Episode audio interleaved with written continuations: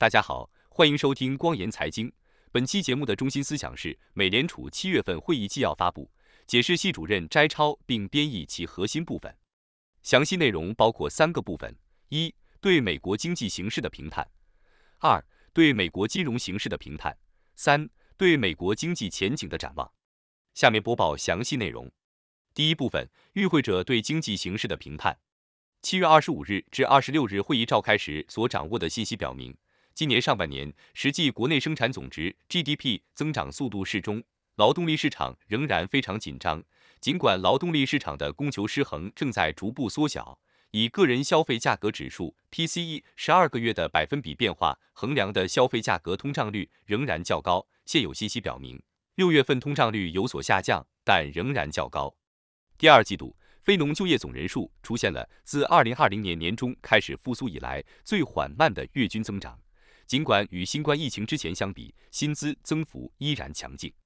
同样，根据职位空缺和劳动力流动调查 （Job Openings and Labor Turnover Survey，简称 JOLTS），私营部门职位空缺率在五月份降至二零二一年三月以来的最低水平，但仍远高于大流行前的水平。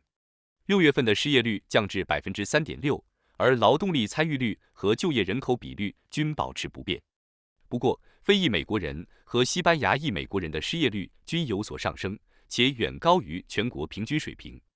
在截至六月份的十二个月中，平均时薪增长了百分之四点四，而去年同期的增幅为百分之五点四。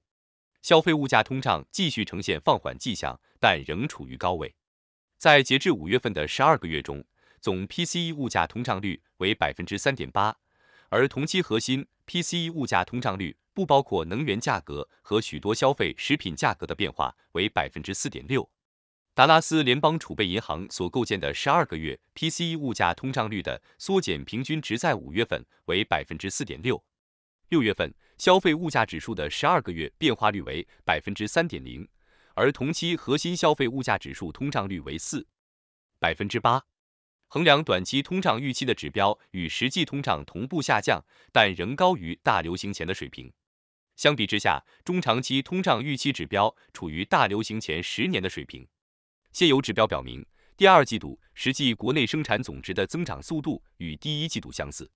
然而，国内私人最终购买，包括核心消费、住宅投资和企业固定投资。通常比 GDP 更能反映潜在的经济增长势头，在第二季度似乎有所放缓。在汽车产量强劲增长的支撑下，第二季度制造业产出有所增长。实际货物出口在四月份大幅下降后，在工业用品和汽车产品出口增加的带动下，于五月份回升。实际货物进口下降，因为消费品和工业用品进口的减少抵消了资本货物进口的增加。由于商品和服务名义进口的大幅下降超过了出口的下降，美国名义国际贸易逆差有所收窄。现有数据表明，进出口减少了美国第二季度国内生产总值的增长。采购经理人指数 （PMI） 等经济活动指标显示，第二季度外国经济增长速度放缓，反映出中国重新开放的动力减弱。欧洲经济增长持续疲软，加拿大和墨西哥经济活动有所减弱。以及外部需求疲软和高科技产业不景气对许多亚洲经济体造成的压力。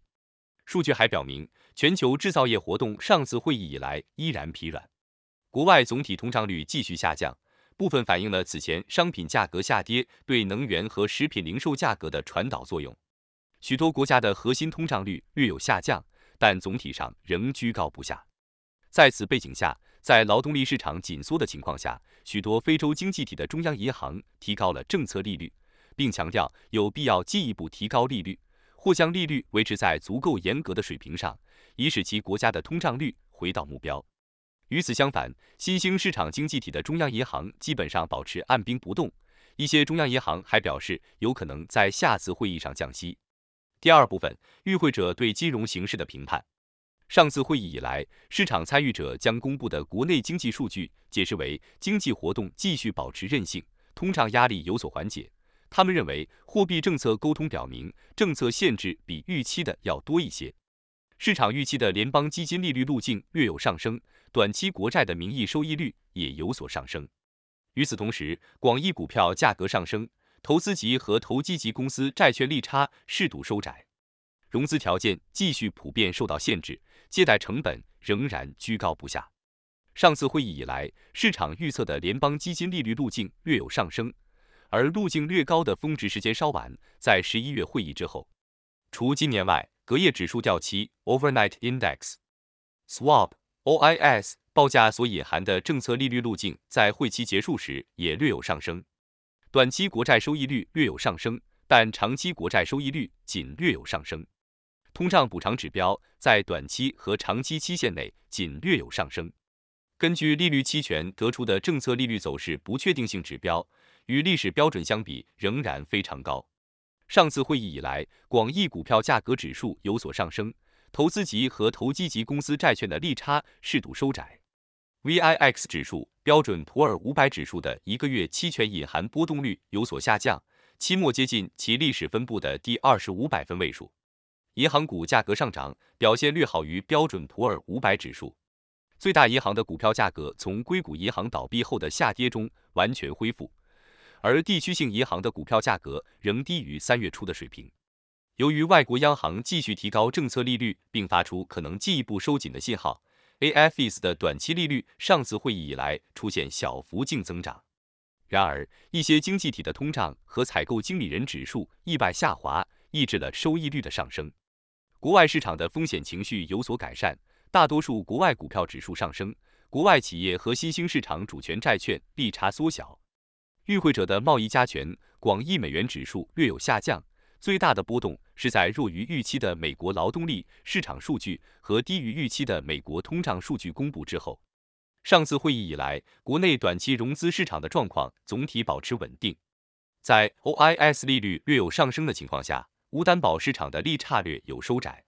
暂停债务限额后，财政部通过大幅净增票据发行量，部分补充了 TGA。国库券拍卖需求旺盛。短期国库券收益率相对于其他货币市场利率有所上升，货币市场基金增持了国库券，减少了对隔夜逆回购机制 IROP 的投资。上次会议以来，隔夜逆回购的使用量显著下降，约为三千九百亿美元，反映出投资于这个机制的一些替代品的利率更具吸引力。解释系主任备注：逆回购协议是一种美联储卖出证券，以便以稍高价格买回证券的短期协议。回购协议和反向回购协议用于短期借贷，通常是隔夜借贷，供银行满足其储备金要求。尽管隔夜回购协议的使用量减少，但货币基金在隔夜回购协议投资方面保持了相对较高的资产配置，因为未来政策走向的不确定性仍然很高。在国内信贷市场，企业、家庭和市政当局的借贷成本上次会议以来变化不大，与历史标准相比仍然偏高。机构商业抵押贷款支持证券 （CMBS） 的收益率变化不大，银行业为企业和消费者贷款提供资金的能力总体保持稳定。大型银行和其他国内银行的核心存款额在三月和四月银行业动荡期间大幅下降之后，在五月初达到的水平上保持稳定。银行继续吸引大额定期存款流入，反映了新存单利率的提高。与此同时，国内各种规模银行的批发借贷，主要包括联邦住房贷款银行的垫款、银行定期融资计划的贷款，以及美联储提供的其他信贷，自五月份以来有所下降，部分扭转了三月份银行业动荡开始时的激增趋势。近几个月来，企业的信贷供应似乎有所收紧，来自资本市场的信贷有所减少，但总体而言，大型企业仍可获得信贷。杠杆贷款的发放仍然有限，反映出杠杆收购和并购活动的低水平以及投资者的需求疲软。在市政债券市场，六月份总发行量稳健，因为退还债券和新资本发行量都从五月份的低迷中回升。第二季度工商业 Candy 贷款余额小幅收缩，银行账面上的商业房地产 CRE 贷款增长继续放缓。在七月份的银行贷款做法高级贷款官意见调查 SWOS 中。银行表示，在第二季度收紧了对各种规模企业的工商业贷款标准和条件。收紧工商业贷款标准和条件的最主要原因仍然是对经济前景的担忧。银行还表示，预计在今年剩余时间内将进一步收紧工商业贷款标准。七月份的 SLOs 报告还显示，第二季度所有 CRE 贷款类别的标准进一步收紧。银行预计下半年将进一步收紧 CRE 标准。与此同时，CMBS 的发行量在五月份略有回升，六月份则在年初的低位徘徊。住宅抵押贷款市场上，符合标准合格贷款条件的高信用等级借款人仍可获得广泛的信贷。在七月份的高级贷款员观点调查中，仅有适度近百分比的银行表示收紧了对符合政府资助企业购买资格的抵押贷款的标准，而有适度近百分比的银行表示预计将在下半年进一步收紧对这些贷款的贷款标准。与此同时，信用等级较低的家庭获得抵押贷款的机会仍然较少，与新冠疫情发生前的水平接近。银行在报告中称。他们已收紧了资产负债表中某些类别的住宅房地产贷款标准，如巨额贷款和住房净值信贷额度。此外，银行还报告称，预计将在二零二三年剩余时间内收紧巨额贷款标准。消费信贷市场总体保持宽松，大多数借款人都能获得信贷。信用卡余额在第二季度有所增长，但增速略低于前几个月。在七月份的 Sloss 报告中。银行预计将继续收紧信用卡贷款标准。总体而言，大多数企业和家庭的信贷质量依然稳健。虽然某些行业的信贷质量有恶化的迹象，如写字楼的商业房地产部分，但拖欠率总体上仍接近大流行前的低点。截至二零二三年第一季度末，银行资产负债表上的工商业和房地产贷款的信贷质量依然良好。然而，在七月份的高级贷款员观点调查 （SWOT） 中，银行经常提到对商业房地产和其他贷款的信贷质量的担忧，并以此作为预计在今年剩余时间内收紧贷款标准的原因。五月和六月，商业抵押贷款的总拖欠率有所上升。与会者提供了对金融体系稳定性评估的最新情况。总的来说，美国金融体系的金融脆弱性是显著的。与会者认为，资产估值压力仍然显著，尤其是相对于基本面而言，住宅和商业地产市场的估值仍然偏高。房价虽然在今年早些时候有所降温，但又开始回升，价格与租金的比率仍处于较高水平，接近两千年代中期的水平。虽然商业地产价格下降，但新冠疫情之后，商业地产行业的发展可能已经导致传统工作模式的永久性转变。如果是这样，该行业的基本面可能会显著下降，并导致信贷质量恶化。与会者评估认为，与家庭和非金融企业杠杆率相关的脆弱性总体上仍然适度。总体家庭债务增长与收入增长保持一致。虽然非金融企业的杠杆率仍然很高，因此很容易受到冲击，但企业的债务增长近来相对较低，即使在评级较低的企业中，其偿债能力也相当高。金融部门的杠杆作用显著，在银行业，基于风险的监管资本比率显示该系统的资本充足。不过，虽然整个银行系统保持了充足的承亏能力，但由于利率上升，一些银行的资产公允价值出现了大幅下降。与资金风险相关的脆弱性也很明显。尽管在第一季度末和第二季度初，少数银行出现了明显的存款外流，但存款流动随后趋于稳定。第三部分，与会者对经济前景的展望。与会者为七月份 FOMC 会议准备的经济预测强于六月份的预测。自三月中旬银行业出现压力以来，支出和实际活动指标的表现强于预期，因此与会者不再判断经济将在年底进入温和衰退。不过，与会者仍然预计，二零二四年和二零二五年的实际国内生产总值增长将低于他们对潜在产出增长的估计。从而导致失业率相对于当前水平略有上升。与会者继续预测，未来几年总通胀率和核心 PCE 价格通胀率将走低。随着前瞻性指标显示住房服务价格涨幅放缓，核心非住房服务价格和核心商品价格预计将在2023年剩余时间内减速。预计核心通胀的大部分下降将发生在2023年下半年。随着供需失衡问题的继续解决，预计通胀将在二零二四年进一步缓解。到二零二五年，个人消费价格总通胀率预计为百分之二点二，核心通胀率预计为二百分之三。与会者继续判断，实际活动基线预测的风险偏向下行。与会者认为，通货膨胀基线预测的风险偏向上行，因为通货膨胀动态有可能比预期更持久。或者供应条件可能会受到进一步的不利冲击。此外，如果通胀率上升或更加持续，则有必要进一步收紧货币政策，这对实际活动的预测构成了下行风险。与会者对当前状况和经济前景的看法。与会者在讨论当前经济状况时指出，经济活动一直在以适度的速度扩张。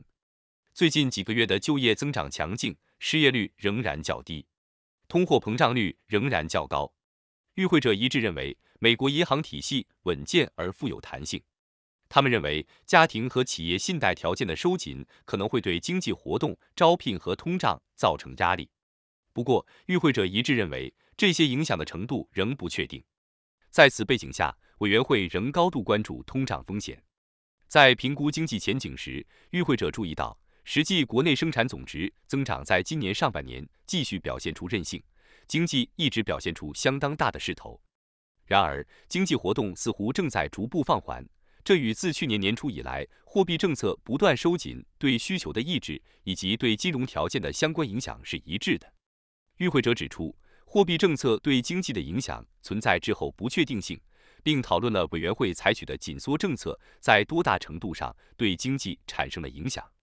与会者评论说，收紧货币政策似乎正在大体上按照预期发挥作用，实际国内生产总值增长继续逐步放缓，将有助于减少经济中的供求失衡。与会者评估说，最近的银行调查显示。银行业信贷条件持续收紧，这也可能在未来几个季度对经济活动造成压力。与会者注意到，总通胀率和核心通胀率最近有所下降。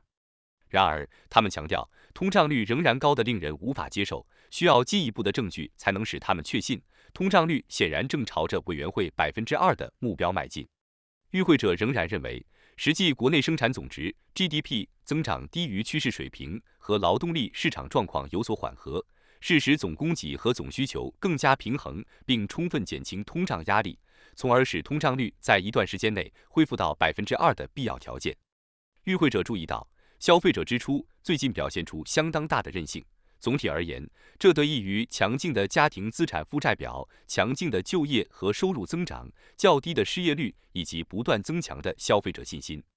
然而，主要反映委员会转而采取限制性政策立场的累积效应的金融状况紧张，预计将导致今后一段时期消费增长放缓。与会者列举了可能导致或似乎与消费放缓相一致的其他因素。包括超额储蓄存量下降、劳动力市场状况疲软，以及消费者对价格的敏感度提高。一些与会者指出，最近房价的上涨表明，住房部门对货币政策限制的反应可能已经达到顶峰。在讨论企业部门时，与会者提到了企业成本结构的各种改善，这些改善包括供应链运作更好、投入成本降低，以及雇佣和留住工人的能力增强。与会者还讨论了可能导致经济活动增加的条件，如库存减少和对经济急剧放缓的预期降低，以及可能导致经济活动减少的因素，如经济不确定性持续存在、科创市场脆弱以及制造业产出持续疲软。与会者判断，在未来几个季度中，企业将降低投资支出和招聘速度，以应对金融环境紧缩和经济活动放缓。与会者指出，劳动力市场仍然非常紧张。但有迹象表明，供求关系正在趋于平衡。他们指出，有证据表明劳动力需求正在放缓，包括职位空缺减少、辞职率降低、兼职工作增加、工时增长放缓、失业保险申请增加，以及名义工资增长率更加温和。此外，他们还注意到劳动力供应增加的迹象，包括壮年参与率进一步上升至新冠疫情后的高点。不过，与会者还注意到。尽管最近薪资增长放缓，但仍超过了失业率保持不变的长期值，而且名义工资的增长率仍高于委员会认为与持续实现百分之二的通胀目标相一致的水平。与会者认为需要在平衡劳动力市场供求关系方面取得进一步进展。他们预计随着时间的推移，劳动力市场条件将进一步放缓。与会者列举了一些初步迹象，表明通胀压力可能正在减弱。这些迹象包括核心商品价格有所回软，在线价格下降，有证据表明企业提价幅度小于以往，住房价格涨幅放缓，以及近期对短期通胀预期和通胀不确定性的调查估计值有所下降。多位与会者讨论了长期通胀预期在一段时间内持续稳定在与百分之二的通胀率相一致的水平，以及委员会的紧缩政策在实现这一结果方面所发挥的作用。不过，几位与会者评论说，除住房以外的核心服务价格尚未出现明显的通货紧缩压力。与会者指出，尽管最近出现了一些有利的事态发展。但通胀率仍远远高于委员会百分之二的长期目标。通胀率的上升继续损害企业和家庭，尤其是低收入家庭。与会者强调，委员会需要看到更多的通胀数据，以及总需求和总供给趋于更好平衡的进一步迹象，才能确信通胀压力正在减弱，通胀率有望在一段时间内恢复到百分之二。与会者普遍认为，过去收紧货币政策对经济的累积影响具有高度不确定性。与会者提到了通胀面临的上行风险，包括近期供应链的改善和有利的商品价格趋势未能持续，或总需求放缓的幅度不足以在一段时间内恢复价格稳定，从而可能导致通胀持续走高或通胀预期不稳等情况。在讨论经济活动和通胀面临的下行风险时，与会者考虑了货币政策的累积紧缩可能导致经济放缓的程度超过预期，以及银行信贷条件紧缩的影响可能比预期的更大。在讨论金融稳定问题时，与会者指出，银行系统是健全和有弹性的，近几个月来银行业的压力已经平息。与会者还指出，最近的压力测试结果表明，大型银行似乎有能力抵御严重衰退。多位与会者评论了可能影响一些银行的风险，包括利率上升导致的资产未实现损失、严重依赖无担保存款以及融资成本增加。与会者还谈到了与商业房地产估值可能急剧下降相关的风险，这些风险可能会对一些银行和其他金融机构，如保险公司造成不利影响，因为这些机构对商业房地产的风险敞口很大。几位与会者指出，一些非银行金融机构。如货币市场基金或数字资产实体很容易出现挤兑或不稳定。此外，几位与会者强调，银行需要做好使用美联储流动性工具的准备，美联储也需要确保自身做好在压力时期提供流动性的准备。在本次会议上审议适当的货币政策行动时，与会者一致认为，经济活动一直在以适度的速度扩张，劳动力市场仍然非常紧张。近几个月来，就业岗位大幅增加。失业率仍然较低，但仍有迹象表明劳动力市场的供求关系正在趋于平衡。与会者还指出，家庭和企业面临的信贷条件收紧是经济的一个不利因素，可能会对经济活动、招聘和通胀造成压力。然而，这些影响的程度仍不确定。尽管通胀率自去年年中以来有所放缓，但仍远高于委员会百分之二的长期目标。与会者仍坚定地致力于将通胀率降至委员会百分之二的目标。在这样的经济条件下，几乎所有与会者都认为，在本次会议上将联邦基金利率目标区间上调至五一四百分号至五一二百分号是合适的。与会者指出，这一行动将使货币政策立场进一步进入限制性领域，与减少经济中的供需失衡和帮助恢复价格稳定相一致。有几位与会者表示。他们赞成联邦基金利率目标区间保持不变，或者他们可以支持这样的提议。他们认为，目前保持现有的限制程度可能会在实现委员会的目标方面取得进一步进展，同时使委员会有时间进一步评估这一进展。所有与会者一致认为，继续推进美联储此前宣布的缩减美联储资产负债表规模计划中所述的美联储证券减持进程是适当的。一些与会者指出。当委员会最终开始缩小联邦基金利率的目标范围时，资产负债表的缩减并不一定结束。在讨论政策前景时，与会者继续判断，至关重要的是，货币政策的立场应具有足够的限制性，一随着时间的推移，使通胀率回到委员会百分之二的目标。他们指出，经济前景的不确定性仍然很高。并一致认为，未来会议上的政策决定应取决于所收到的全部信息及其对经济前景和通胀以及风险平衡的影响。与会者预计，未来几个月的数据将有助于澄清通货紧缩进程在多大程度上仍在继续，产品和劳动力市场在多大程度上实现了供需平衡。这些信息将有助于确定为使通胀率在一段时间内恢复到百分之二的水平而可能需要采取的额外政策力度。与会者还强调，必须尽可能明确地传达委员会依赖数据的政策方针及其将通胀率降至百分之二目标的坚定承诺。与会者讨论了可能影响未来政策决定的若干风险管理考虑因素。由于通胀率仍然远高于委员会的长期目标，劳动力市场仍然紧张，大多数与会者仍然认为通胀率面临巨大的上行风险，可能需要进一步收紧货币政策。一些与会者评论说，尽管经济活动具有韧性，劳动力市场保持强劲，但经济活动仍有下行风险，失业率仍有上行风险，其中包括去年年初以来金融条件收紧对宏观经济的影响可能比预期的更大。一些与会者认为，随着货币政策立场处于限制性领域，实现委员会目标的风险变得更加具有两面性。最重要的是，委员会的决定应平衡过度收紧银根的风险和不充分收紧银根的代价。综上，解释系主任认为，美联储依然没有正式确认将停止加息步伐，今年内再度进行一次幅度为二十五个基点加息的可能性依然存在。这将对美国长期国债的价格造成向下压力。导致长债收益率在高位盘旋，因此对黄金价格造成打压，迟迟不能突破每盎司两千美元的重要阻力线。建议听众朋友们保持耐心，保持冷静，继续观望。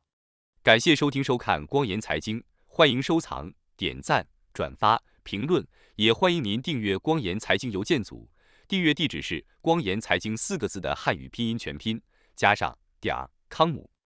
这次播放就到这里。咱们下期节目再见。